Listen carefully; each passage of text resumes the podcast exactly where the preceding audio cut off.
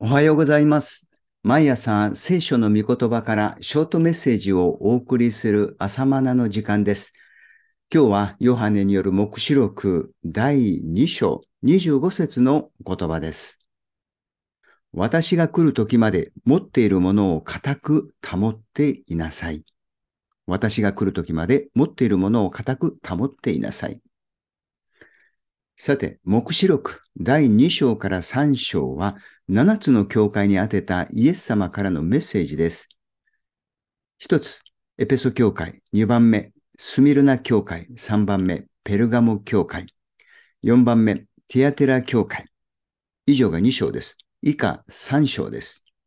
5番目、サルデス教会。6番目、フィラデルフィア教会。そして7番目、ラオデキア教会。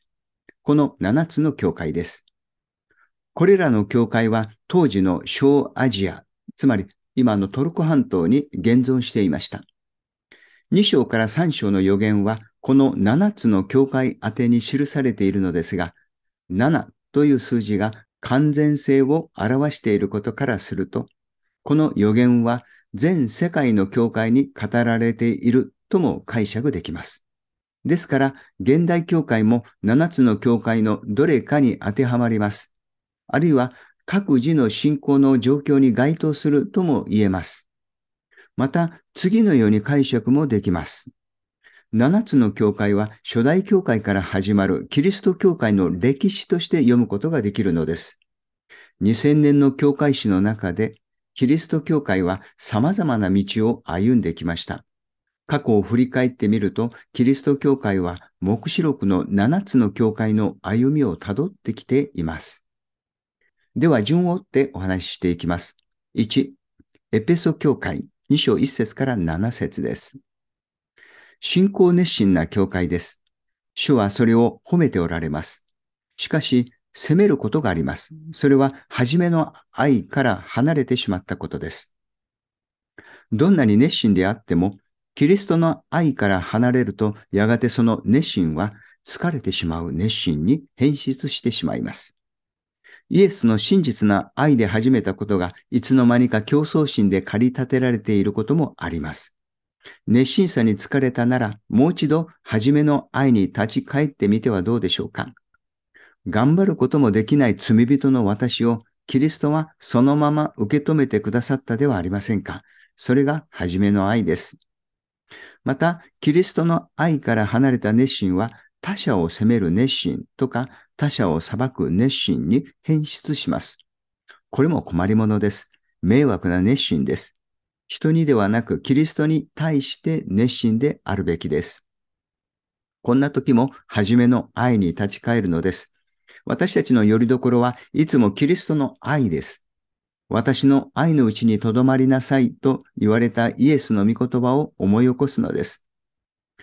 教会史で言えば初代教会の時代と言えます。この時代は精霊に燃え愛に溢れていました。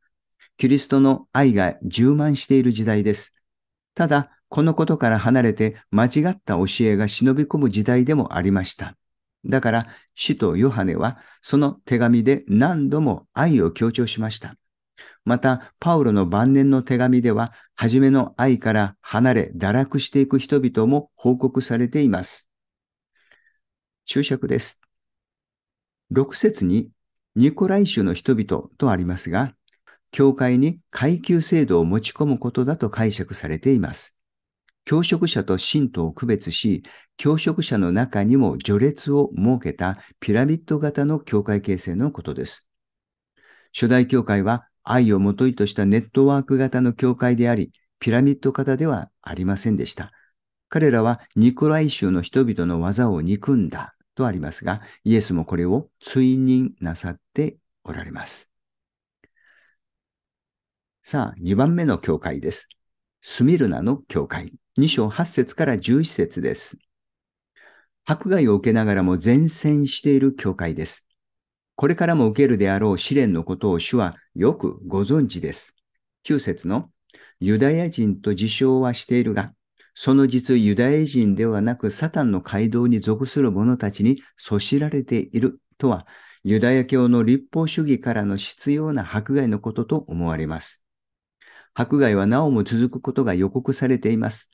投獄や殉教もあります。でも終わりは必ずあります。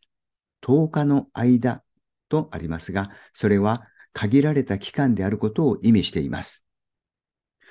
教会の試練はイエスご自身の戦いです。ご自分の体である教会が迫害を受けているのに、主が戦われないはずがありません。だから恐れてはならない。死に至るまで忠実であれと励ましてくださいます。そのものには命の冠という章が約束されています。スミルナの教会は責めるところがない教会です。迫害下にありながら前線し、信仰を全うした教会だからです。教会史で言えば、2世紀から3世紀のローマ帝国による迫害を生き抜いた教会に相当します。この時代は迫害に次ぐ迫害の時代でしたが、よくぞ生き抜いてくれました。彼らの殉教がなければ、今日まで信仰は受け継がれなかったでしょう。3番目です。ペルガモの教会。2章12節から17節です。サタンの働きの真っ只中で勝利した教会です。私はあなたの住んでいるところを知っている。そこにはサタンの座がある。あなたは私の名を固く持ち続けたとはそのような状況を言っています。この勝利に至るまでには最後まで信仰を捨てずに殉教した生徒アンティパスもいました。しかし、勝利の喜びで油断して逸脱していく危険性をはらんでいました。責むべきことが少しばかりあるというのです。それはバラムの教えを報じているものがあるからです。バラムとはバラク王に買収された預言者のことです。旧約聖書の民数記に記されています。バラムは異教の娘たちを利用してイスラエルの男たちをたぶらかし、偶像礼拝の習慣をイスラエルに持ち込むことを提案した男です。このことでバラムはバラク王から報酬を得たのでした。そんな旧約聖書の悪習慣が新約のキリスト教会にも入ってきました。バラムが王と結託して報酬を得たように、バラムの教えとは国家権力とか世の権力と結びつくことを示しています。宗教と世俗の権力とが協力し合って共存共栄を目指したのです。旧約聖書では世俗の権力に取り入る生き方を霊的寛因だと指摘しています。イスラエルにとって愛すべき夫である神を信頼せずに、エジプトとかアッシリアと同盟を結んで生き延びようとしたのです。なのに、ペルガム教会もそのバラムの教えを受け入れてしまったのです。教会史で言えば、迫害に勝利したもののローマ帝国と同盟を結び、ローマの国教となった教会です。国教というのは国の宗教のことを言います。紀元313年、キリスト教はローマ帝国の公認宗教となりました。迫害の時代がようやく終わりました。でも、キリスト信仰は世俗の国家権力に承認されなければ成り立たないのでしょうか世が否定しようとも神が義と認めてくださることこそ真の承認です。やがて380年、ローマ帝国はキリスト教を国教として法律で定めました。これによりローマ帝国はキリスト教国となりました。ただ、この時点では他宗教も認められていましたが、392年にはキリスト教以外の宗教を禁じることになり、キリスト教徒でなければ不利な立場に置かれる時代になりました。かつてはキリストを信じていると処罰されたのに、逆転してキリストを信じない者が処罰される時代です。こうしてキリスト教会は帝国と共に発展することになりました。キリストの花嫁であるはずの教会がローマ帝国の妻になり下がってしまったのです。とはいえ、社会的には地位も上がり、地上の豊かな富で潤うことになりました。この時代はバラムの教えの深みにのめり込んだキリスト教会です。だから悔い改めなさいと主は言われます。悔い改めないならキリスト自らが教会と戦われるとまで言われています。このままではキリストの敵となってしまいます。15節では、ニコライ宗の教えが入り込んできたことも指摘されています。先のエペソ教会では拒絶していたのに、ついにペルガモ教会では階級制度が導入されてしまいました。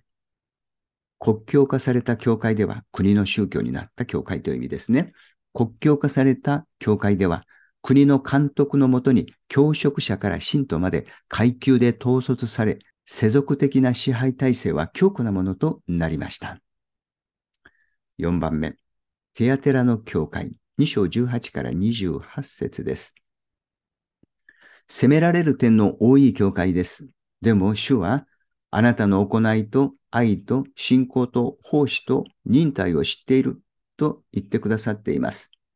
責められるところのある私たちに対しても、主は公正にご覧になっています。そんな主の見前に正直に歩むものでありたいと願います。しかしながら主はイゼベルの働きを受け入れていることを責めておられます。あのイゼベルという女をそのなすがままにさせている。この女は女預言者と自称し、私のしもべたちを教え、惑わして不貧困を行わせ、偶像に捧げたものを食べさせているのです。20節です。イゼベルという名の女預言者が当時いたのか、あるいは象徴表現としてのイゼベルなのかわかりません。いずれにせよ、かつてイスラエルに偶像礼拝を持ち込んだイゼベルの働きを指摘しています。かつてのイスラエルの王アハブは、異教の国シドンの王の娘であるイゼベルと結婚することによって、政治の安定を図りました。しかし、それが霊的な命取りとなりました。このイゼベルによってイスラエルに偶像礼拝が持ち込まれ、イゼベルの尻に敷かれたアハブは、主の憎まれる悪を重ねた王として有名です。このイゼベルのような働きは、昔も今も教会の中にあります。中世の教会もこのイゼベルの教えにすっかりやられてしまいました。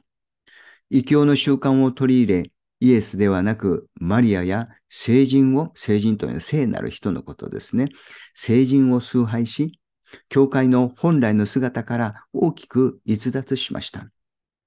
イゼベルはやがて目視録後半から登場する大陰譜を想起させます。